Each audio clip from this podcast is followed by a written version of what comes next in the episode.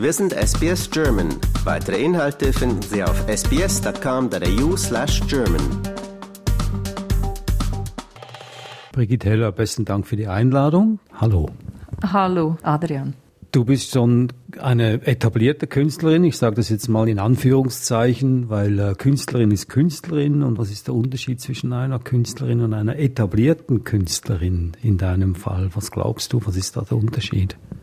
Im Allgemeinen sagt man ja Emerging Artist, also jemand, der, der jetzt gerade neu anfängt. Und ich weiß nicht, wann man ich weiß nicht, wann man von einer Anfängerin zum, zur etablierten Künstlerin promoviert wird, aber ich denke, nach so über 20 Jahren äh, kann man das schon sagen. Aber es hat ganz bestimmt damit zu tun, wie häufig man seine Arbeiten zeigt und ähm, ob man davon leben kann. Ähm, für mich kommt das dann auch immer auf die Frage zurück, wann, wie, wann ist man eine Künstlerin? Weil viele Leute tun sich da ja sehr schwer, ähm, überhaupt sich Künstler zu nennen. Wann ist man ein Künstler? Und ähm, da gibt es ziemlich klare Definitionen. Also wenn man regelmäßig ausstellt, ähm, wenn man also man muss nicht mal unbedingt seine Arbeiten verkaufen, weil es lässt sich ja nicht alles verkaufen, aber wenn man regelmäßig ausstellt und so auch Erfolge zeigt, also wenn darüber geschrieben wird, ähm, wenn man wenn es Artikel gibt ähm, und darüber, darüber gesprochen wird eigentlich. Und das ist bei mir der Fall, mal weniger, mal mehr. Aber ähm, ja, ich habe mir ein wenig in einem bestimmten Feld einen Namen aufgebaut. Aber das gibt ja so viele verschiedene Zweige. Also ähm, ist für mich ganz interessant zu sehen, dass ich inzwischen seit ziemlich viele Leute kenne, die ähnlich arbeiten wie ich, aber dann handherum wenig, die ganz, zum Beispiel ich kenne nicht so viele Leute, die malen, kenne viel mehr Leute, die Skulpturen machen. Darauf möchte ich jetzt zu sprechen kommen, was für eine Art von Kunst du überhaupt kreierst. Und ich weiß, im Radio ist es äh, fast unmöglich, über Kunstobjekte zu sprechen weil das Auge nimmt ganz anders wahr als das Ohr. So gut wie es geht, was machst du überhaupt? Also fangen wir von vorne an, von, von Anfang an. Was, womit hast du angefangen?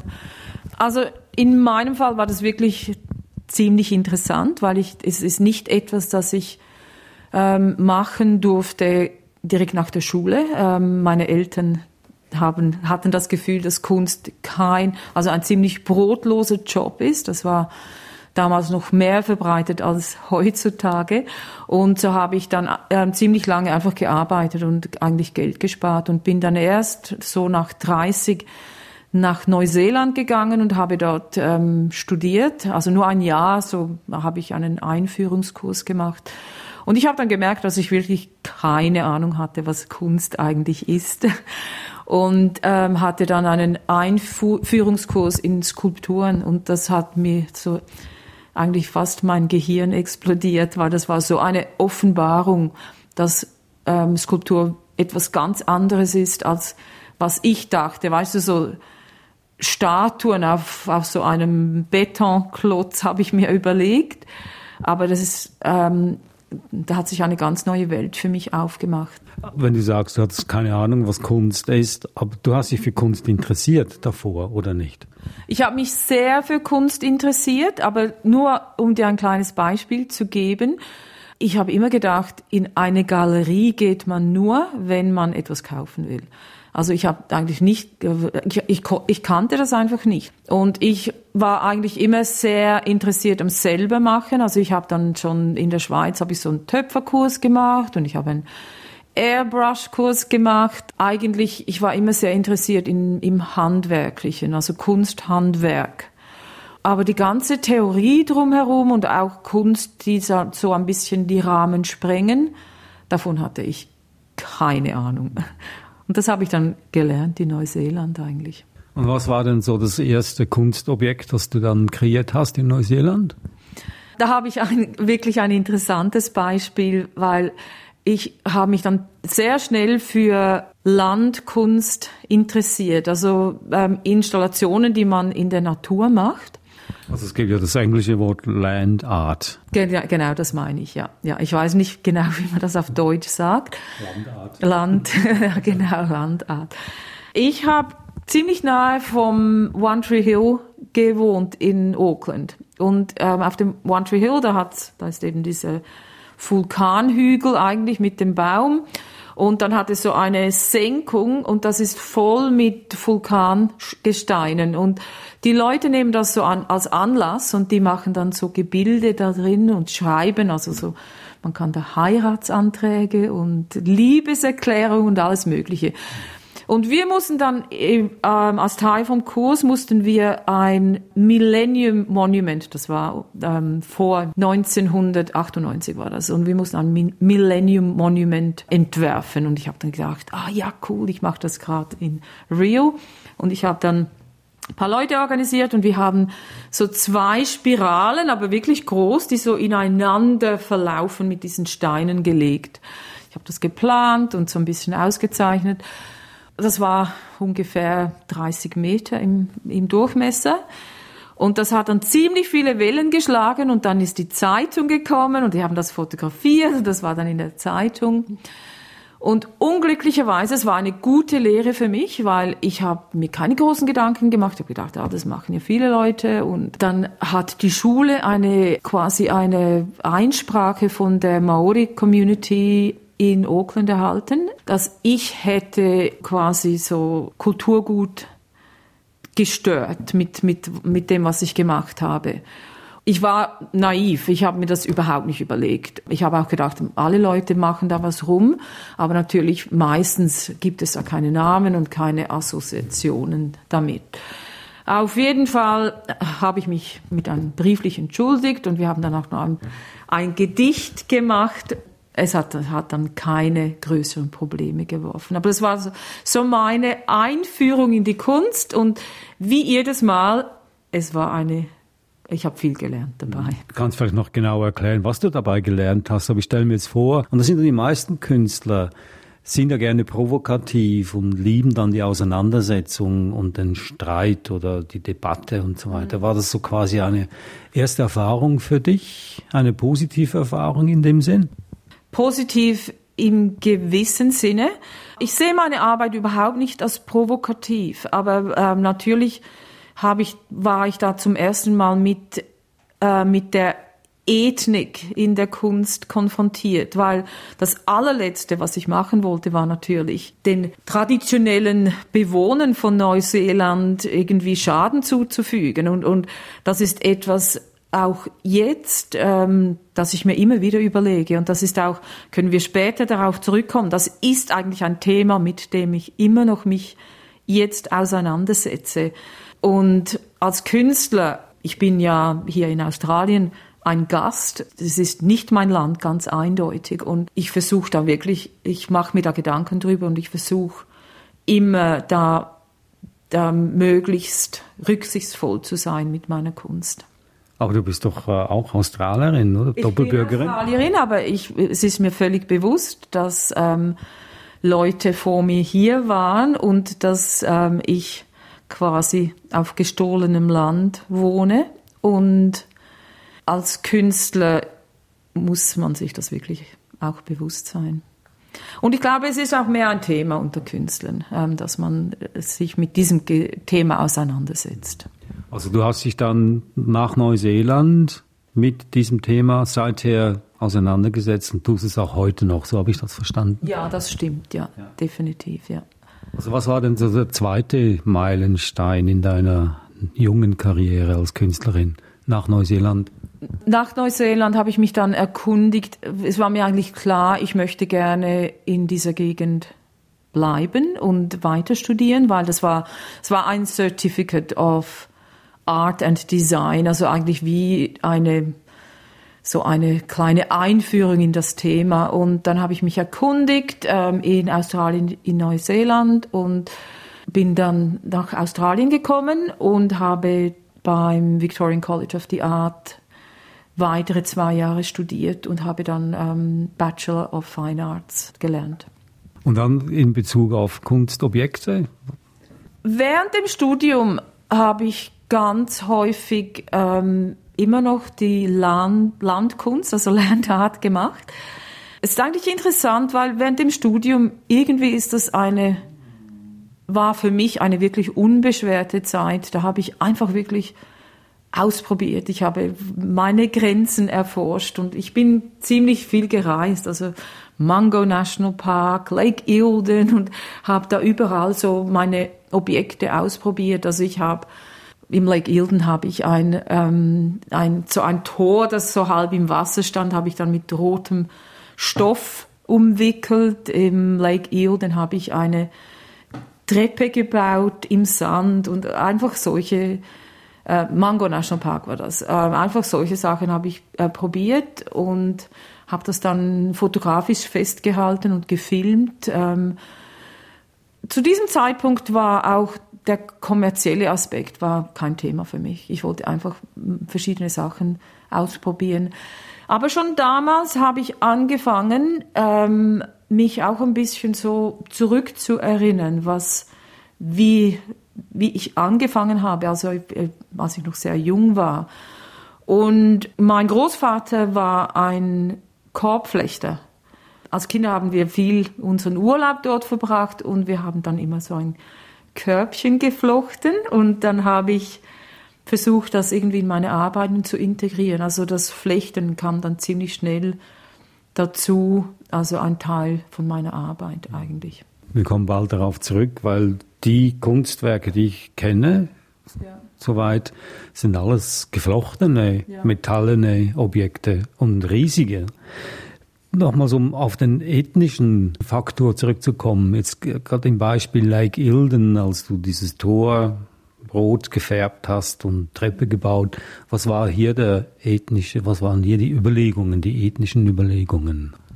Gerade weil ich etwas gelernt habe in, in Neuseeland, habe ich dann, war ich immer sehr vorsichtig, dass ich nichts verändere, dass ich nicht wieder zum alten Zustand zurückbringen kann. Also ich habe dann Stoff genommen zum Beispiel und dann habe ich das einfach, den Stoff nehme ich wieder mit.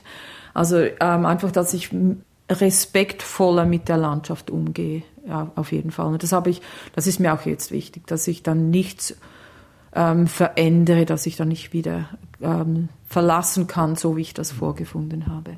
Es gibt dann andere, die also dann schon fast irgendwie mit Baumaschinen einfahren und dann ganz unvergänglich, äh, also wirklich bauliche Eingriffe machen.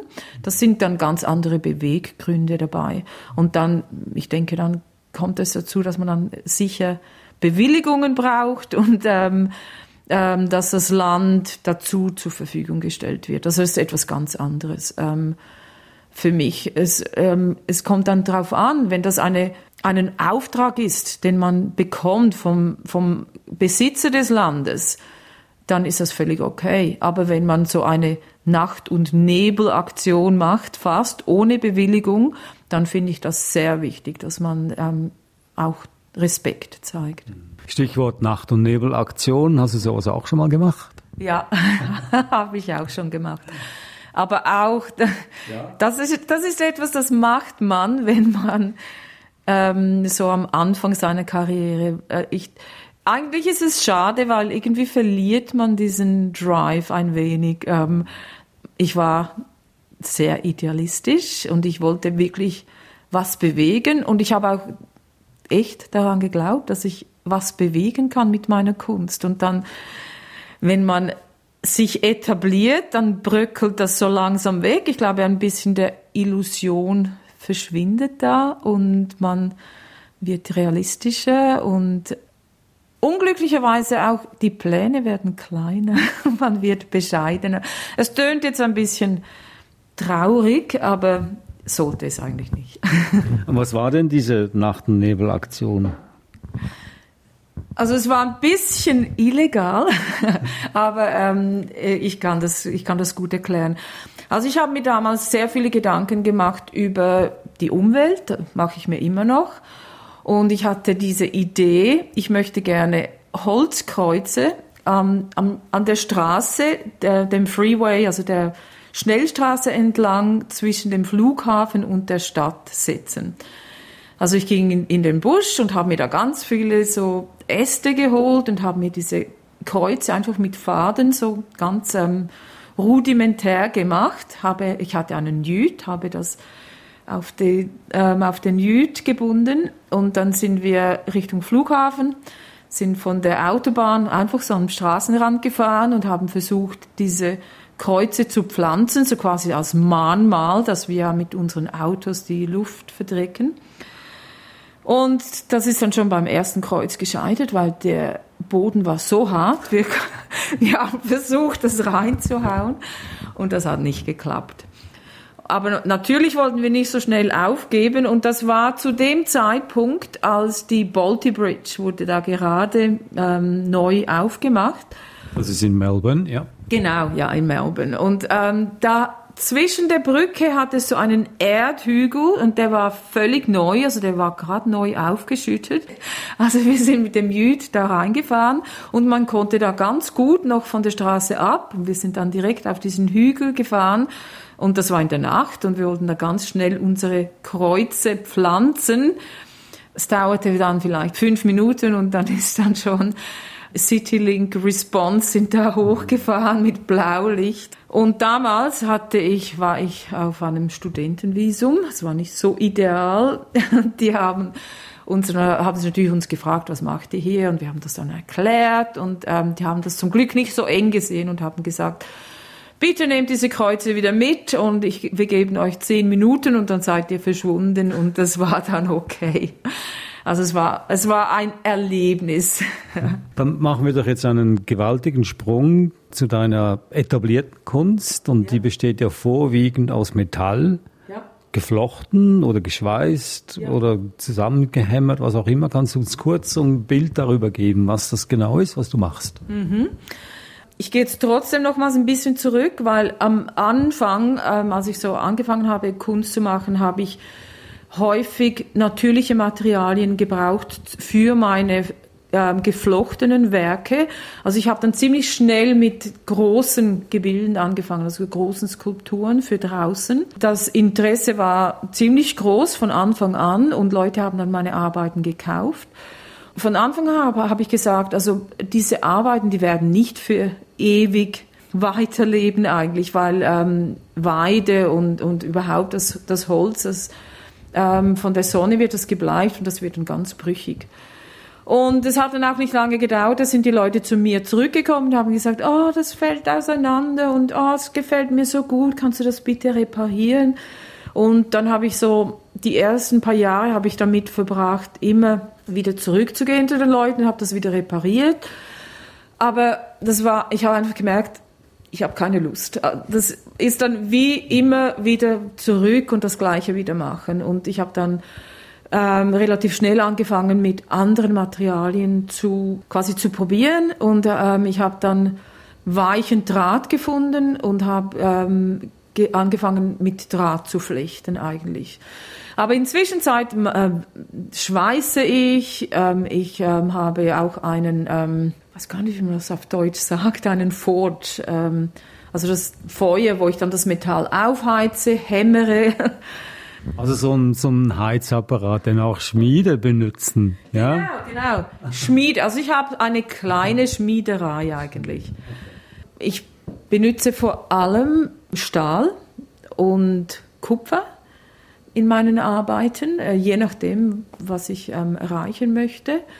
Eines meiner Ziele ist, das Metall zu formen, dass es gar nicht mehr so wie Metall aussieht. Also manchmal denke ich, es ist fast wie 1000 Kilo Stahl zu verarbeiten, dass es ganz leicht aussieht irgendwie. Also für mich sind eigentlich die, die Räume zwischen der Skulptur und wo man durchsehen kann genauso wichtig wie das das Metall eigentlich an für sich. Und das sind ja riesige Skulpturen, die findet man in öffentlichen Parkanlagen zum Beispiel, an öffentlichen Gebäuden, ja. ziemlich überall in Australien oder konzentriert sich das alles auf Melbourne?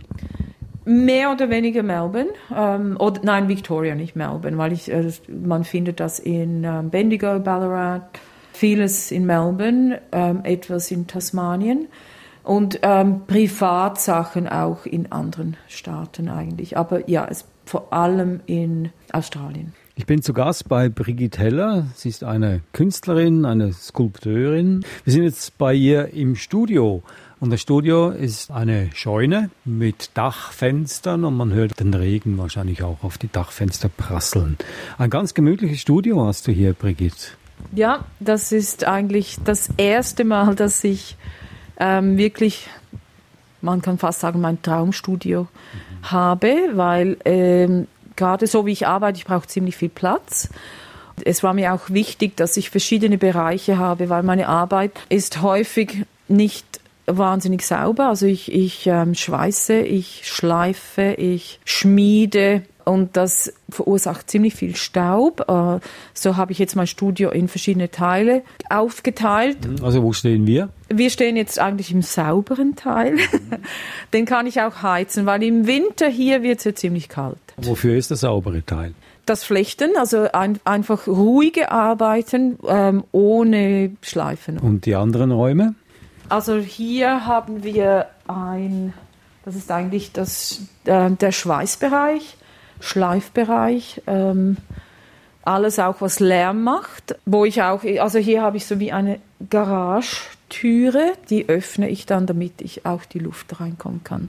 Es ist, viele Sachen, die ich mache, sind nicht so wahnsinnig gesund auch. Ähm, also das ist mir wichtig, dass ich dann genug äh, Luft habe, auch also nicht gesund, das heißt so die Dünste, die da entstehen beim Schweißen oder beim Schleifen, Metallstaub. Ja, genau. Obwohl ich habe jetzt, also ich habe einen ähm, Schweißhelm mit Luftabzug, also ähm, aus diesem Grund, weil irgendwie, wenn man das sehr viel macht, ist das wirklich nicht gut für die Gesundheit.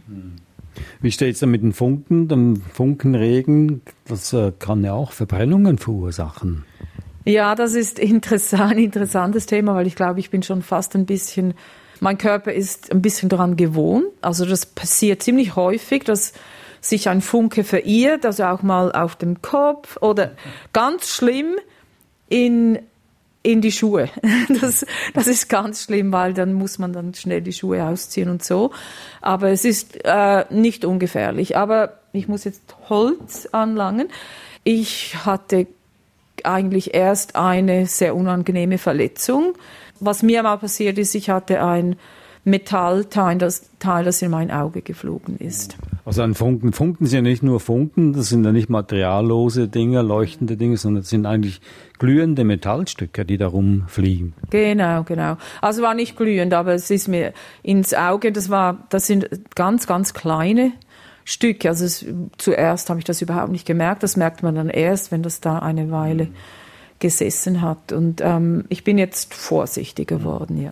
Also ein gefährlicher Raum. Besser, wir verlassen diesen Raum. Wir gehen jetzt weg von der Schweißmaschine und all diesen großen Hammer- und Biegemaschinen, die das Metall verarbeiten. Der dritte Raum hier, auch wieder heller wie vorhin. Was ja. passiert hier? Eigentlich ist das mein ähm, Schmied Raum, obwohl im Sommer nehme ich dann alles raus, also ist überhaupt kein Problem.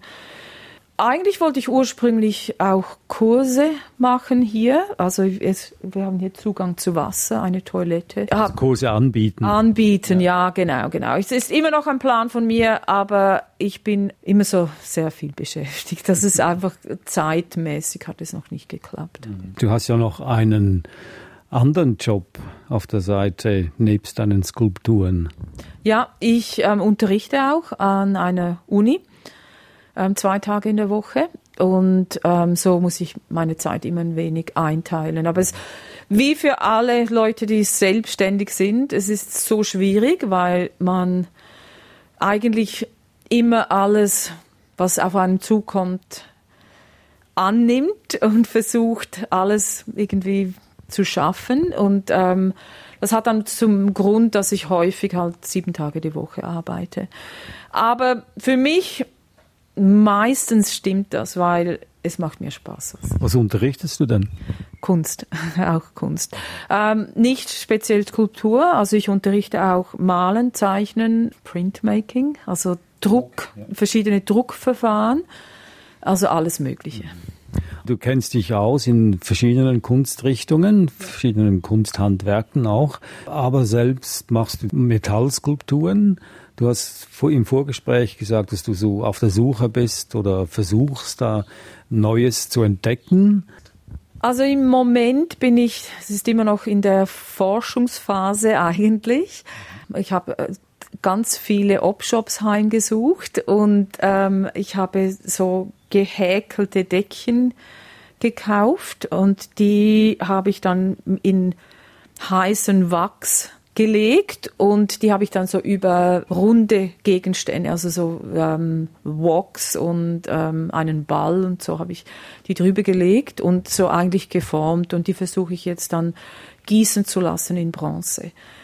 Aber das ist eines von ganz vielen Sachen, die ich ähm, im Moment erforsche. Ich denke, die meisten Künstler sind ständig auf der Suche oder probieren, was sie gerade machen, noch ein bisschen weiterzuführen.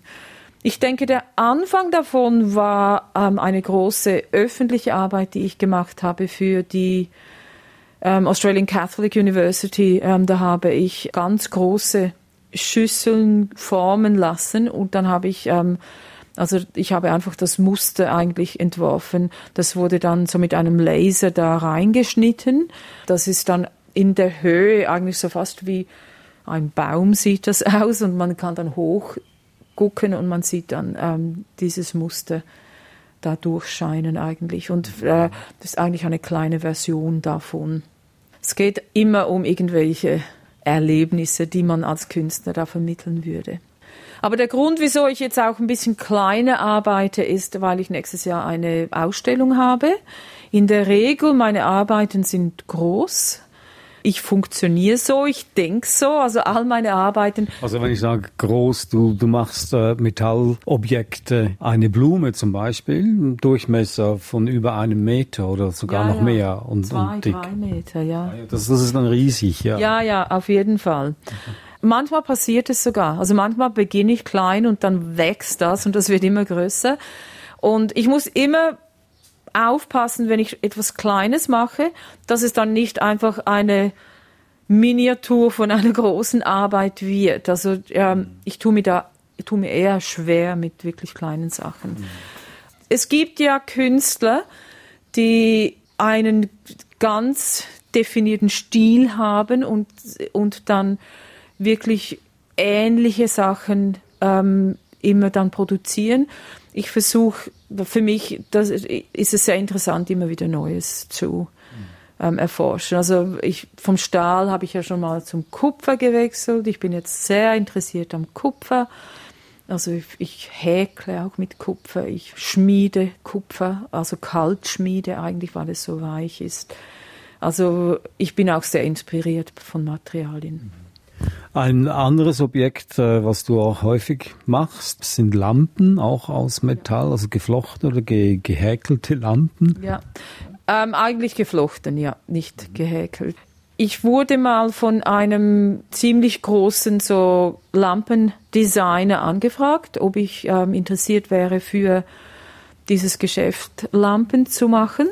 Ich habe dann so ein paar Vorschläge gemacht. Die haben jetzt, ich glaube, seit etwa sieben Jahren schon verkaufen die meine Lampen und das ist so fast wie ein Nebenzweig von ähm, meinem Schaffen. Ähm, also ganz regelmäßig mache ich Lampen und inzwischen auch viele Leute, die sehen dann meine Werke auf Instagram oder auf der Website und die fragen mich direkt an. Also diese Lampen ist ein guter Zweig meines meines Schaffens eigentlich. Darf ich dir mal kurz beschreiben, so gut wie es geht? Diese Lampen sind also geflochten, also ganz dünne Stäbe, Metallstäbe, ja. ineinander verflochten, sind rund, haben die Form einer Blüte unregelmäßige Formen, die hängen dann unter der Decke und die, ja. die, die Birne ist dann so quasi in der Mitte. Ist es so richtig beschrieben? Ungefähr. Die sind nicht immer rund. Also ich habe verschiedene Formen und ähm, also je nachdem, wo die Leute das wollen. Also es gibt auch solche, die sind dann ganz lang und spitz.